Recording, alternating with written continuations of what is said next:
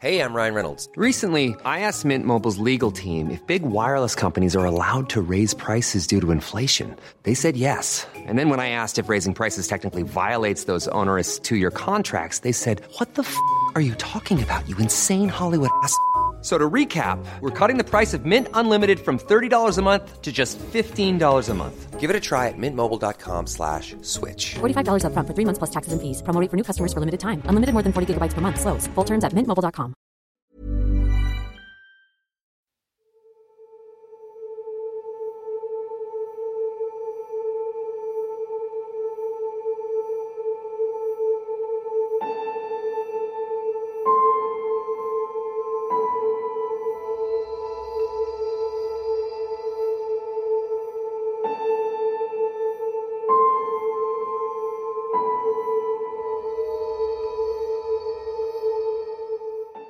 Om Shinrikyo, a cargo de Shoko Asahara, ahora tenía completa autoridad sobre sus miembros, quienes no solo pagaban por las numerosas iniciaciones dentro de la secta, además, donaban su dinero y tiempo para construir cuartos dentro de su campamento, mal comer y, más importante que nada, costear los laboratorios químicos que Shoko intentaría usar en sus ataques terroristas por todo Japón aunque antes de todo esto, algunos de los miembros y público en general intentaron liberar a los miembros de la prisión en que se encontraban.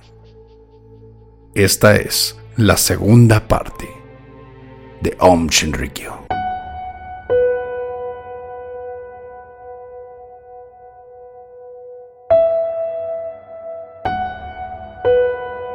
Estás escuchando Señales Podcast.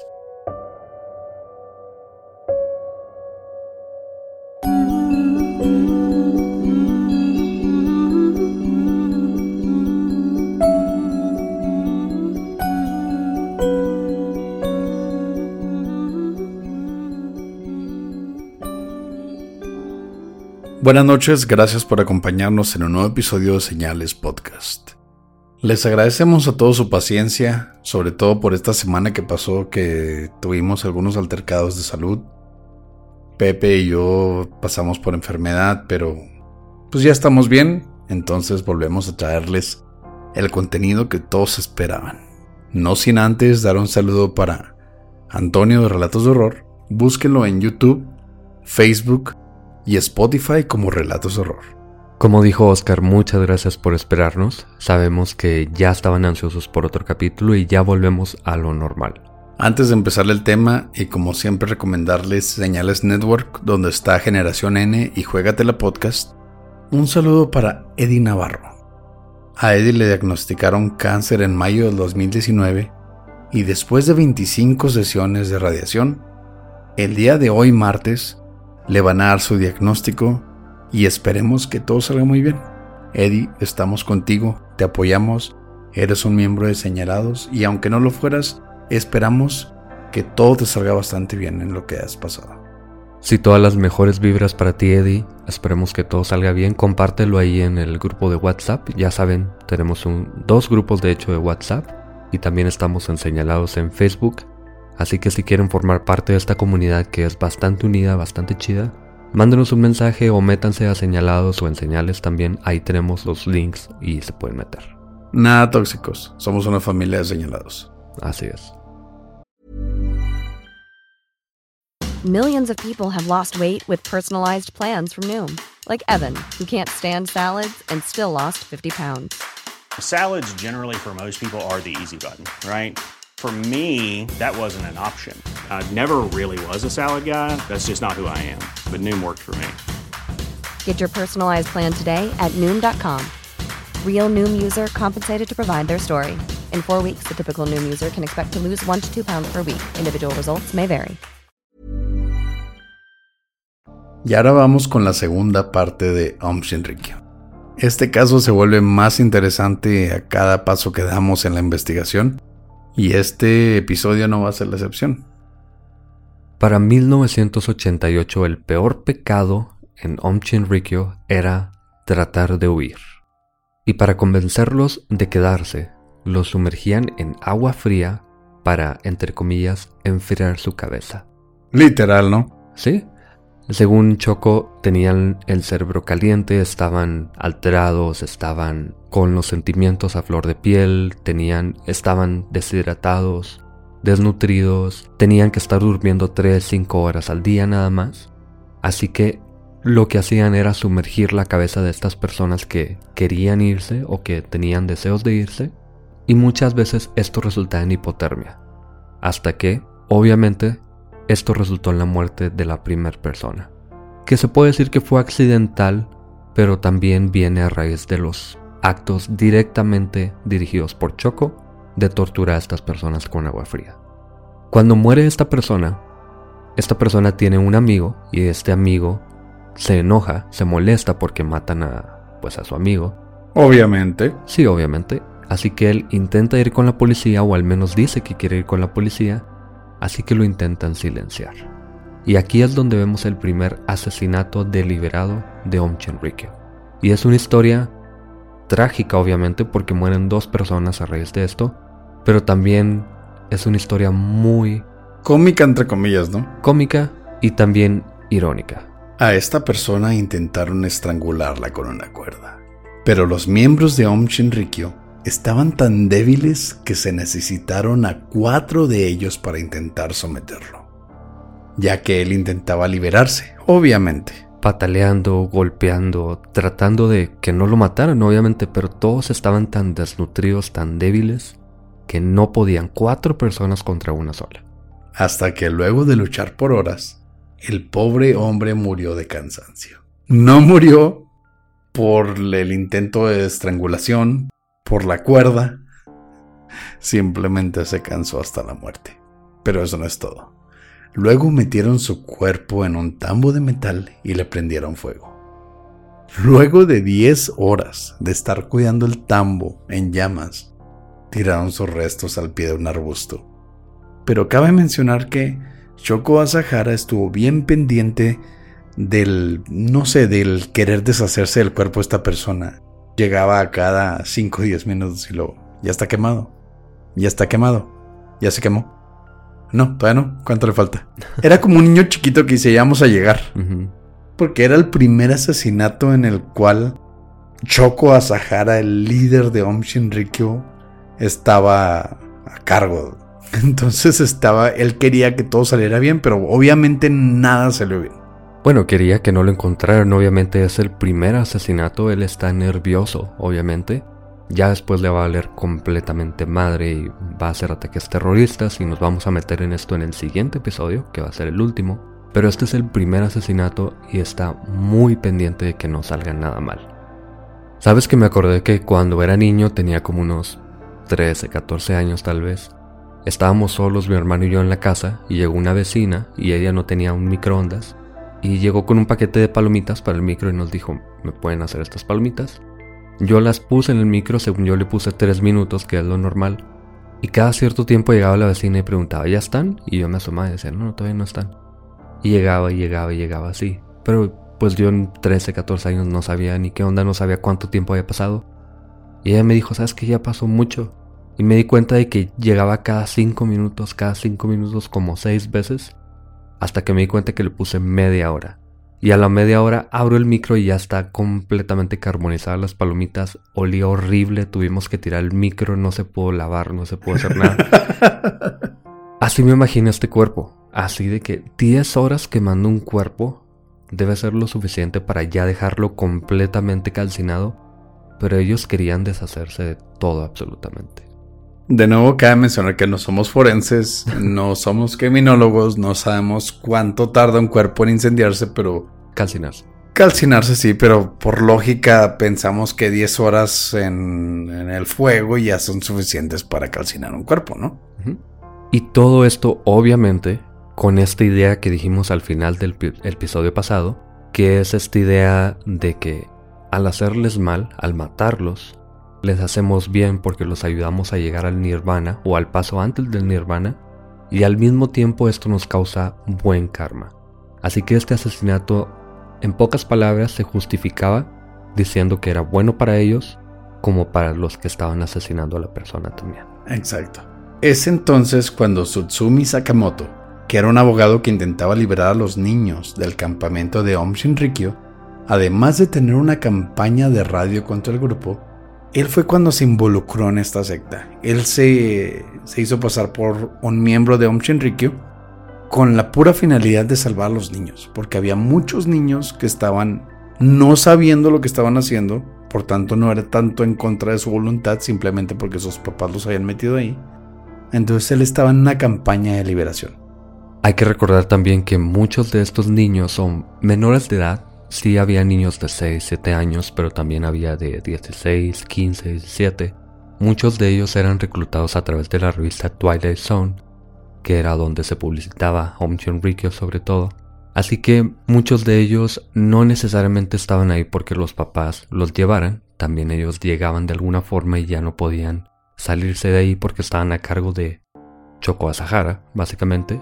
Pero se dice que había más de 100 menores de edad que vivían o alejados de sus padres o a veces en absoluto aislamiento. Como decíamos en el episodio pasado, habían estas como celdas o eran cuartos realmente, pero no se les permitía salirse de esos cuartos, en los que estaban completamente encerrados, alejados de todos por días, y muchos de esos niños ya cuando fueron liberados o cuando fueron encontrados, dijeron que tenían días de haber mal comido estando encerrados en estos cuartos.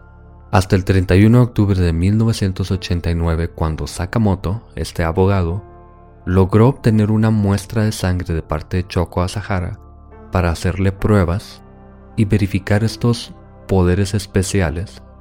Entre comillas. Entre comillas. Y obviamente estas pruebas salieron negativas, porque ¿cómo vas a encontrar poderes supernaturales o especiales? De hecho, no hay prueba que saque poderes especiales. No, obviamente. Entonces, ¿cuál era el punto de Sakamoto? ¿Encontrar algo diferente en la sangre tal vez? Bueno, Sakamoto quería simplemente probar que era sangre normal y Choco probablemente estaba tan metido en su idea de que era el segundo Cristo y que tenía poderes, que él estaba seguro de que algo tendría su sangre, algo especial. Pero obviamente no. Pero tres días después, un equipo de miembros de Om Shinrikyo, incluyendo a Hideo Murai, el científico a cargo, Satoru Hashimoto, un maestro de artes marciales, Tomomasa Nakagawa y Kazuaki Okazako llevaban 14 jeringas con cloruro de potasio y lo esperaban en la estación del tren con destino a su trabajo. Pero Tsutsumi nunca llegó, ya que ese día era festivo y no iba a trabajar. Lo estaban esperando para secuestrarlo, para matarlo con estas jeringas de cloruro de potasio, que es veneno, básicamente es ácido, y no lo encuentran porque no fue a trabajar, porque es día festivo. Era como el día del trabajo, güey. Sí. Pero pues Ahí están esperando en el tren. Me imagino cuatro pendejos, ¿no? El maestro en artes marciales así sin mangas, como todas mis pinches playeras. Híjole. Y luego otros tres güeyes así nada más esperando con las jeringas en la mano a un güey que nunca llegó. Así que esa noche, a las 3 de la mañana, qué curioso, ¿no? 3 de la mañana, la hora maldita se supone. El grupo entró a su casa por una puerta sin candado, cargando cuerda y un martillo. Pero al entrar, uno de ellos despertó al bebé de Tsutsumi, quien comenzó a llorar y despertó al matrimonio. Un bebé de apenas 14 meses. Tsutsumi entró al cuarto donde encontró a uno de ellos sofocando al bebé e inyectándolo con una de las jeringas.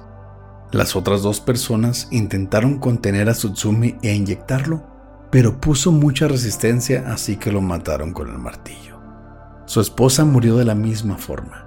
Los cuerpos fueron puestos en tambos de metal, les quitaron los dientes para dificultar su identificación y los tambos fueron tirados en diferentes territorios.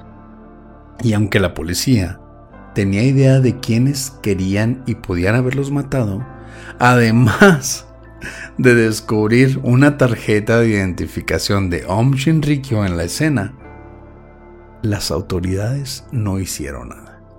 Esto me recuerda un poco a Garavito, porque de él se encuentra una identificación con foto. Y sí, bueno, ya Garavito ya lo tenían en la mira, ya estaban buscándolo, básicamente.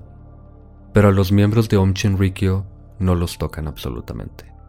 Porque... Pues eran una asociación religiosa, entonces es muy conocido que el gobierno evita meterse con asociaciones religiosas para evitar el conflicto entre el pueblo.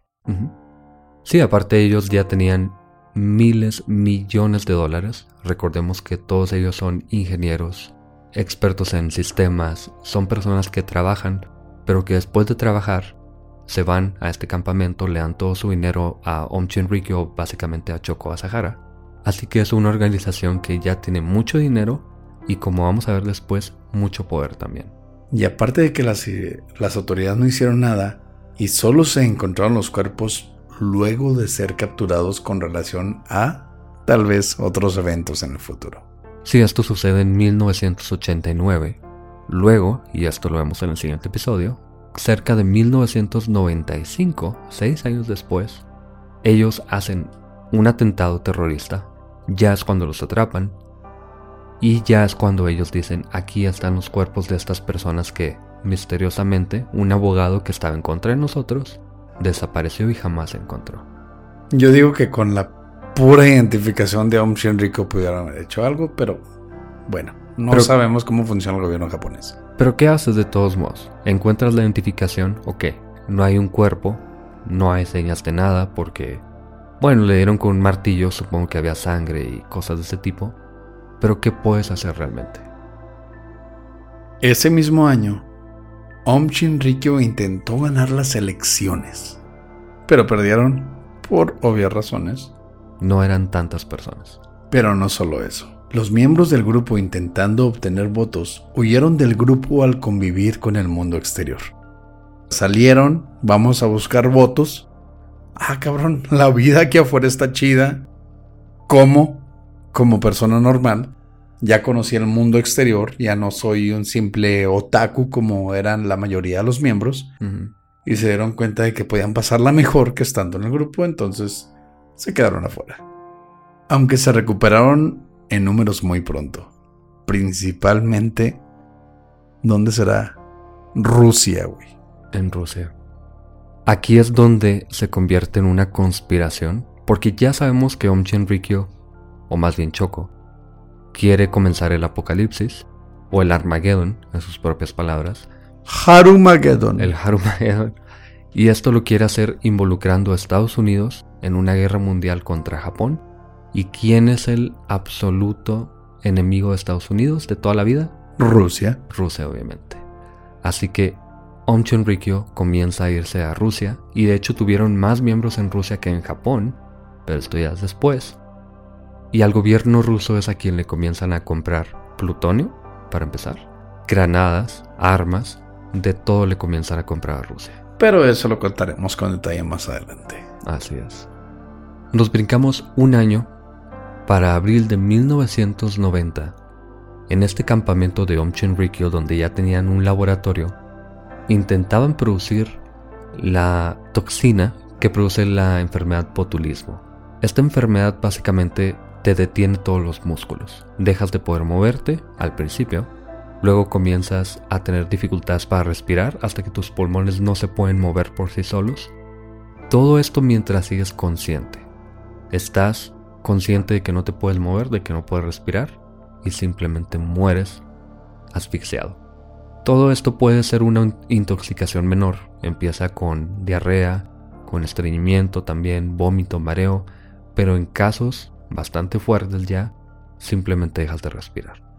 Este botulismo lo querían esparcir poniendo un, un mecanismo de spray, así como una botella de, no sé, de gel o de crema batida o cosas así, que estuviese expulsando esta bacteria a un escape de automóvil y este automóvil lo iban a manejar alrededor de Tokio, sobre todo concentrándose alrededor de edificios del gobierno.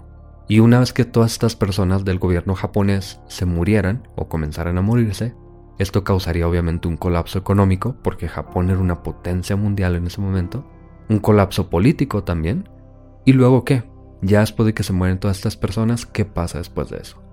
Luego, obviamente, buscaremos un culpable, ¿no? ¿Quién sería el culpable más obvio de destrozar a esta potencia mundial, Pepe? ¿Quién sabe? ¿Quién sería? Yo le echaría culpa a los gringos. A Estados Unidos. Exactamente. Luego se culparía a Estados Unidos y así se causaría el apocalipsis, iniciando la guerra entre los dos países Si tenemos conciencia o sabemos de la historia, sabemos que la guerra entre Estados Unidos y Japón no terminó nada bien. Hubo dos bombas muy grandes en Hiro- Hiroshima y Nagasaki que pues, le dieron el GAN a Estados Unidos. Pero eso era lo que más podían usar de excusa, ¿no? Este es nuestro mayor enemigo, es el que más nos ha hecho daño. Él es el culpable de que se mueran tantos japoneses. Sí, porque para este momento ya tenía 40 años de haberse terminado la Segunda Guerra Mundial. Había una crisis tanto de liderazgo porque el emperador básicamente dijo no soy Dios, vamos a rendirnos, no podemos hacer nada contra estas bombas. Así que se cae completamente la estructura, digamos, espiritual. O hay una conexión entre el líder de Japón y la religión en Japón. Y en este momento ya no existía completamente. Entonces, ¿qué mejor que ser miembro de un grupo religioso Radical. obviamente, que te dice el, el dirigente yo soy Cristo, la segunda venida de Cristo, y los estadounidenses están atacándonos. Son el demonio y son, el, son los responsables del apocalipsis. Y hay que detenerlo de cualquier manera. Muy efectivo, la verdad. Pero no contaban con, el- con que el botulismo era muy difícil de esparcir. Además, los llamados científicos de Om Shinrikyo eran más bien ingenieros y expertos computacionales. Eran nerds, no por decirlo de una mala manera, pero eran nerds. Estaban hechos para las computadoras, no eran ni biólogos ni químicos. Pero también esto habla muy bien de ellos porque aunque no lo eran, logran producir estas bacterias, logran producir estos químicos, los logran esparcir porque resultan muchas personas, al menos enfermas, no se murieron, pero esto te habla de personas que tienen una capacidad inmensa. Convicción, no más que nada. También, bueno, tampoco era como si lo hicieran por su propia voluntad, pero te habla de personas muy capaces. Para entonces el grupo ya tenía al menos 7000 miembros en todo Japón, que además tenían publicaciones de anime, manga, noticias y entrevistas en televisión, mostrando a Shoko Asahara como el elegido, el iluminado, el segundo Cristo, el nuevo Buda, ¿no? Era el, era el salvador de la nueva tierra de Japón. Después de leer toda la Biblia, dijo que no solo era el gurú perfecto, también era el segundo Cristo. Aquí está un poco raro porque él ya desde hace mucho tiempo, según él, había platicado con esta persona en una montaña que no sabemos nunca quién fue. Y en la playa. Y en la playa también. En la playa le llegó la, la revelación más chida después de que en la montaña le dijeran, ¿sabes qué? Tú no eres madera para budista, güey. Sácate de aquí, tienes ideas medio piratas. Tú quieres matar gente, el budismo es de iluminación. Vete a la playa a tirar cotorreo un rato y ahí llegó la iluminación de Shoko Asahara. Pero te digo, es, es raro porque él ya había sacado un libro y el libro se titulaba Yo soy el segundo Cristo y de pronto tira el segundo golpe y vuelve a decir lo mismo básicamente. Pues tenía que hacerlo público de alguna manera, ¿no? Con anime. Pues sí, Que para los otakus era su segunda Biblia. tampoco hay que estereotipar como lo hemos hecho desde el primer episodio, pero pues sí, son personas que nada más de esto viven, lo único que están viendo todos los días son estas publicaciones o estas pláticas que da Choco Asahara y que se están reproduciendo por todo el campamento, así que sí, no hay forma de cuestionarlo. Es el principio de todo fanatismo, realmente. Y dentro de este campamento, ya cuando Choco dice yo soy el segundo Cristo y todos están a mi merced, bueno, esto se empieza a salir de control totalmente. Si ya intentaron, bueno, si ya mataron a una persona que está haciendo lo posible por liberar a los miembros, ahora los miembros son los que van a cargar con toda la furia de Choco. Primero que nada, los forzaban a comer. Y no era de que te dieran buffet y que te dejaran comer todo lo que quisieras, porque obviamente no, el dinero lo tiene que tener Choco, no se va a gastar en, en cenas o en buffets o en banquets y todo lo que tú quieras. Él comienza a poner una regla en que las personas tienen que comer a fuerzas lo que su líder espiritual quisiera esa semana. Podría decir, esta semana se van a comer dos lechugas completas al día y te las tenías que comer. O tienes que comerte tres platos de arroz y te lo tienes que comer a fuerzas. Si no te lo terminabas ten- o si vomitabas, tenías que comerte o el vómito o tenías que comerte a fuerzas lo que no pudieras. Y había también una galleta. Había una galleta que le decían la bitter cookie, la galleta agria, y nadie sabía que tenía esa galleta. A lo mejor un postre. Lo malo es que esta galleta se hacía en el mismo laboratorio donde estaban construyendo el botulismo. Así que básicamente te estás comiendo algo que salía al mismo lugar en donde estaban haciendo armas químicas y biológicas y simplemente te la tenías que comer. Diablos. Si a veces me caga la comida del trabajo, imagínate que te fuercen a comer algo que sabes que salió del laboratorio donde hacen armas químicas, güey. Sin dormir, en aislación, cosas Dos lechugas no son nada. A lo mejor en el momento es difícil comértelas todas al mismo tiempo. O bueno, en el mismo momento. Pero por una semana. Sí, por una semana es, Nada. horrible. No, no, no. Es tortura, güey. Para 1994, el grupo tenía 40 miembros en el ejército y decenas de veteranos, además de personas en el gobierno, incluyendo periodistas y personalidades de la radio. ¿Y cómo conseguimos a estas personas tan influyentes que se metan a nuestro grupo? Sexo. Como los hijos de Dios. Exactamente. Al inicio, Choco alentaba las relaciones sexuales. En su libro, titulado Cómo despertar tus poderes sobrenaturales que mencionamos en el primer episodio, describía cómo se debía tener relaciones. Y aquí va la parte fuerte. Tenías que, Tenías que masturbarte a diario por 10 días sin eyacular. Después... Pero, a ver, ¿cómo? Masturbarte sin eyacular. Sí, o sea, tenías que estarte el- dándote placer y cuando ibas a terminar tenías que detenerte, güey. Tenías que causarte lo que se conoce como bolas azules. Blue balls, sí, literal. Ok. Después de eso, tenías que masturbarte dos veces al día por 10 días Mm, sin eyacular. ok. Luego eran cuatro veces al día por 10 días sin eyacular. Ya, ya me salgo ahí. Luego 5, luego 6. Al final de esa semana entonces hay que buscar una pareja.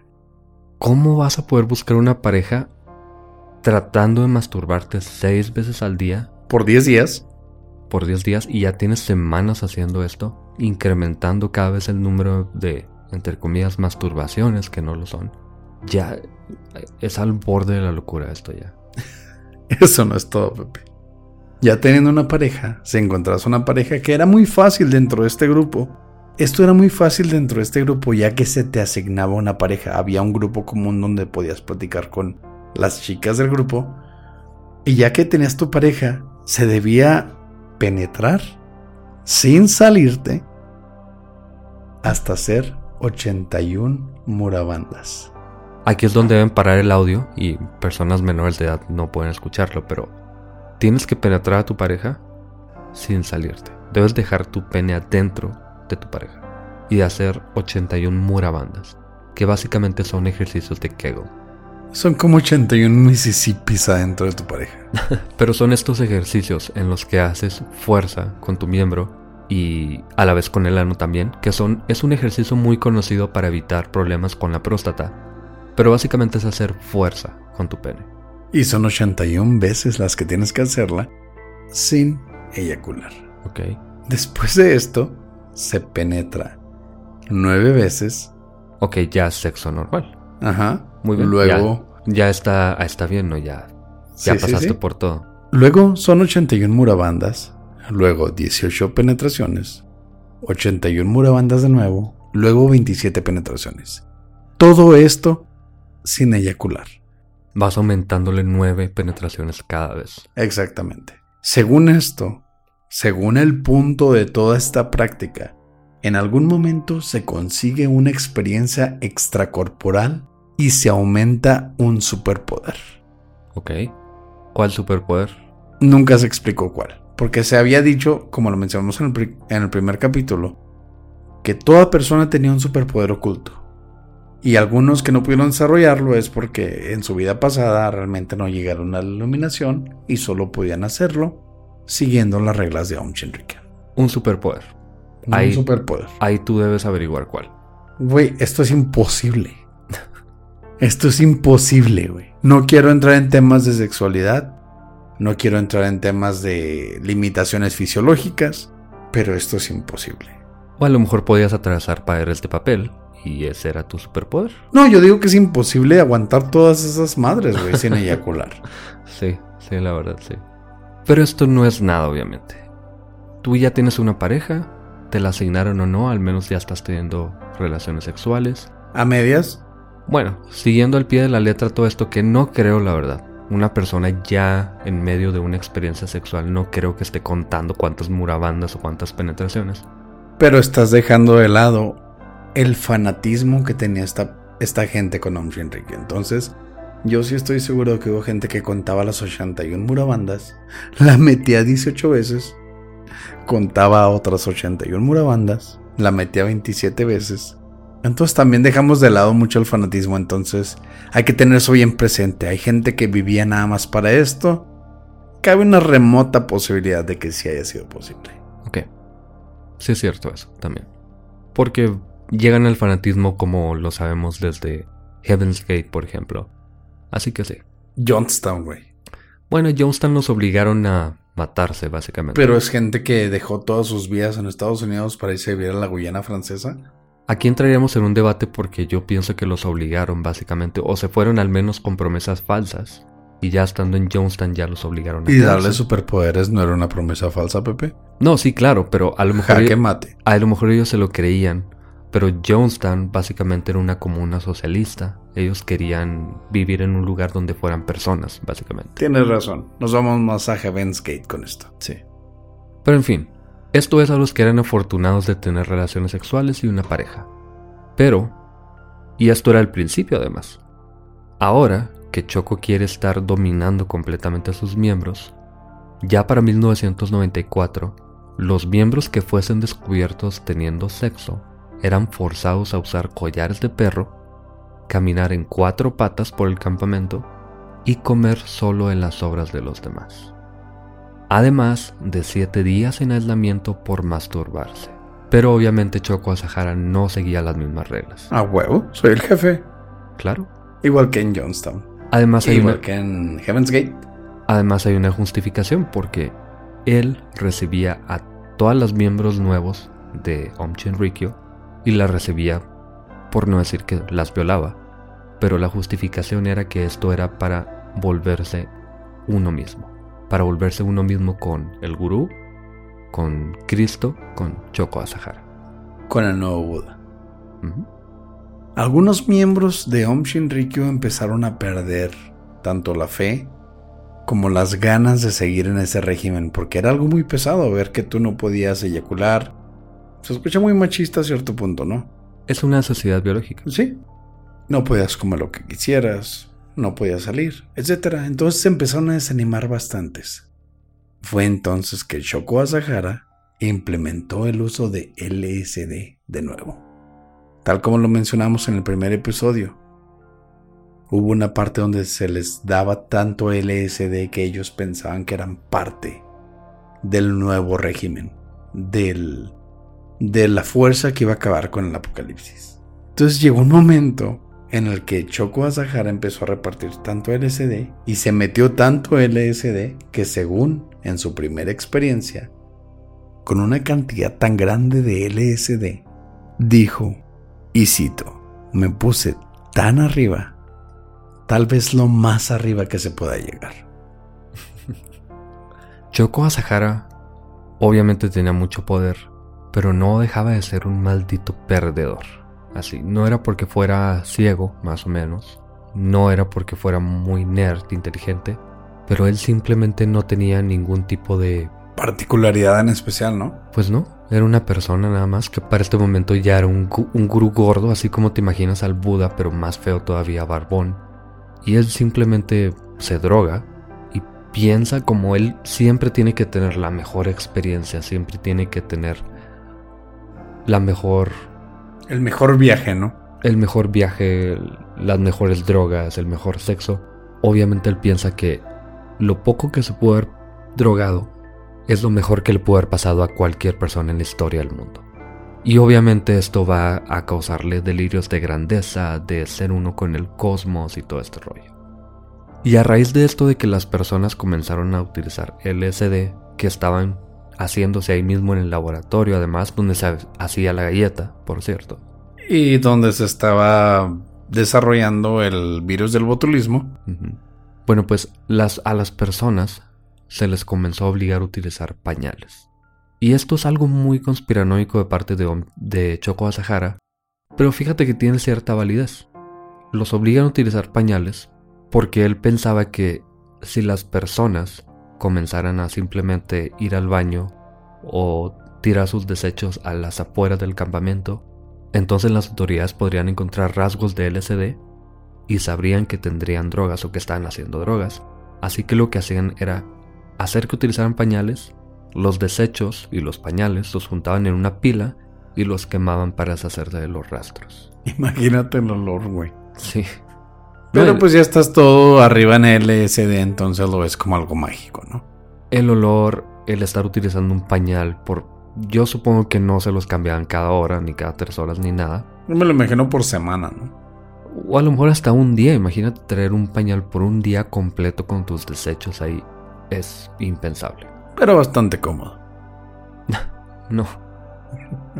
Y la combinación de estas drogas, junto con las fábricas donde ya se estaban haciendo estas armas biológicas y los laboratorios donde se estaban haciendo estos virus o estas enfermedades, todo esto causó que hubieran cuerpos, personas que morían por estar expuestos a este tipo de contaminantes o, por accidentes in- industriales o por drogas o lo que tú quieras. Así que para evitar las autoridades, no nada más los obligaban a utilizar pañales, también el grupo incineraba los cuerpos de las personas que morían ahí y esparcían las cenizas por el campo para deshacerse de ellos. Esto lo hacían con algo que le decían el microondas. El microondas era básicamente un refri. En el refri se metía un tambo donde estaba el cuerpo de esta persona y luego se prendía fuego. Era como un horno y se tenía el cuerpo bajo este horno, bajo las llamas por tanto tiempo que esta persona se calcinaba y se formaba como una corteza, como cuando quemas queso, digamos, en un comal o algo así. Una costra. Una costra, sí. Así que lo que hacía el grupo era, ya cuando sacaban el tambo con, el, con los restos de esta persona, que era una masa, y tenía esta costra alrededor, entonces todo lo tiraban en el baño y la corteza la raspaban con una espátula, con un cuchillo, y simplemente le bajaban al baño luego de mezclarlos en una mezcla de ácido nítrico, que era un ácido. Sí, para desbaratar lo que quedaba, ¿no? Para deshacerlo. Tenemos a estas personas que están desapareciendo. Pongámonos en la mente de Choco Asahara. Tengo un grupo de personas que están convencidos de que yo soy el segundo Cristo, de que de alguna forma, quién sabe cómo, pero Estados Unidos está atrás de nosotros y comienzan a desaparecer personas. ¿Cómo vas a justificar a estas desapariciones, a estos cuerpos, personas que simplemente se van porque escapan o porque mueren y te deshaces de los cuerpos? Entonces es cuando Choco ve la relación entre que pueda echarle la culpa a los Estados Unidos con los cuerpos que él mismo está creando y con su deseo de comenzar el Armageddon, de comenzar una guerra a nivel mundial, El Harumageddon. el Armageddon. Y ahí es cuando hace la conexión. Pero esto es tal vez solo el principio de lo que empezó a hacer Om Shinrikyo. Después de esto, esta secta se volvió algo mucho más siniestro, mucho más peligroso. Más de 20 personas habían desaparecido y los culpables, Estados Unidos. Ese es el principio del fin de Om Shinrikyo. Lo peor aún está por venir. Gracias por escuchar Señales Podcast. Buenas noches.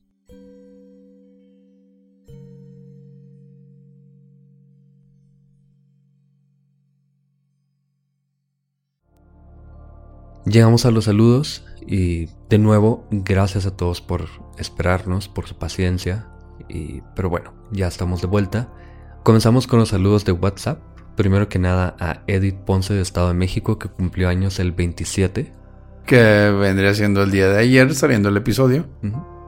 A Sandy Zúñiga de Monterrey, Gabo Delgado de León, a Milton Soler de Colombia, que está muy activo en WhatsApp siempre. Y de hecho Milton acaba de cumplir años. Un saludo muy grande Milton, el doctor, que es parte muy activa de nuestro grupo de señalados en WhatsApp. Un saludote viejo. Tu voz es bien interesante, esperemos que un día no nos tumbes el jale. Saludos Milton. También a Lorena Vázquez de Monterrey y Lisa Santa Cruz de Paraguay. Y también a Luis Ángel Rodríguez Hernández de Acambaro, Guanajuato. También en Facebook tenemos saludos para Nayeli Torres de parte de Dani Salcedo del Estado de México que cumple el 28 de enero, que viene siendo el día que, que sale este episodio. Saludos también para Jonathan López de Long Beach, a Naomi Tamamoto de Perú, que cumple el 5 de febrero de parte de Ulises Oliveros, a Mildred Barrios de parte de Lizzy Rodríguez, también tenemos saludos para Abril de parte de su esposo Raúl, Raúl S.A., pues así dice. También a... un saludo, este estuvo bien especial. Jesús, alias el Berrinches, que anda bien aguitado, dice su hermano Pion Manceras, dice que, que Jesús anda aguitado no te agüites. Aliviánate. Sí, un saludo, Jesús. Aliviánate. También un saludo a Hugo Hernández que cumplió el 25. Feliz cumpleaños.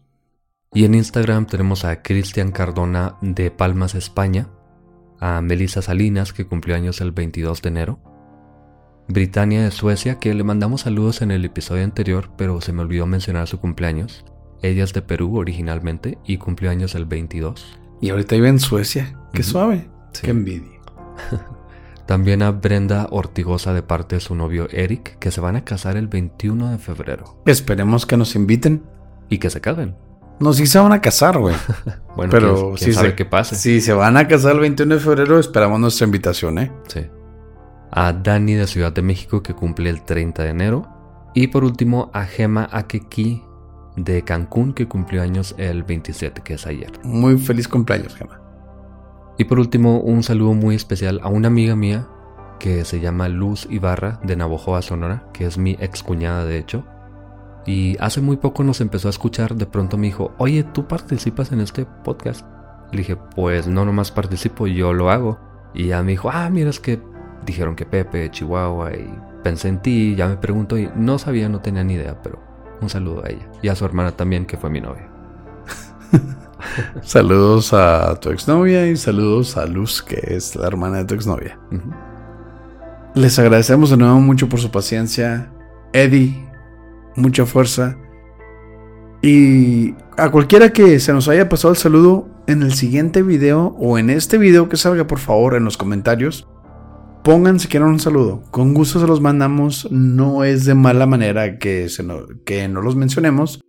Pero sí hay veces que son demasiados y perdemos cuenta. Pero sí, pongan los comentarios de este video y con gusto en el siguiente episodio les mandamos un saludo. Gracias por escuchar Señales Podcast. Buenas noches.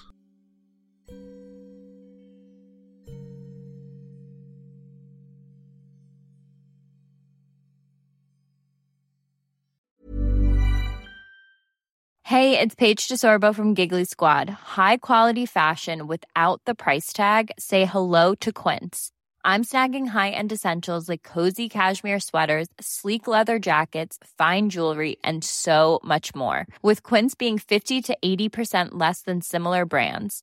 And they partner with factories that prioritize safe, ethical, and responsible manufacturing. I love that. Luxury quality within reach. Go to quince.com slash style to get free shipping and 365 day returns on your next order. Quince.com slash style.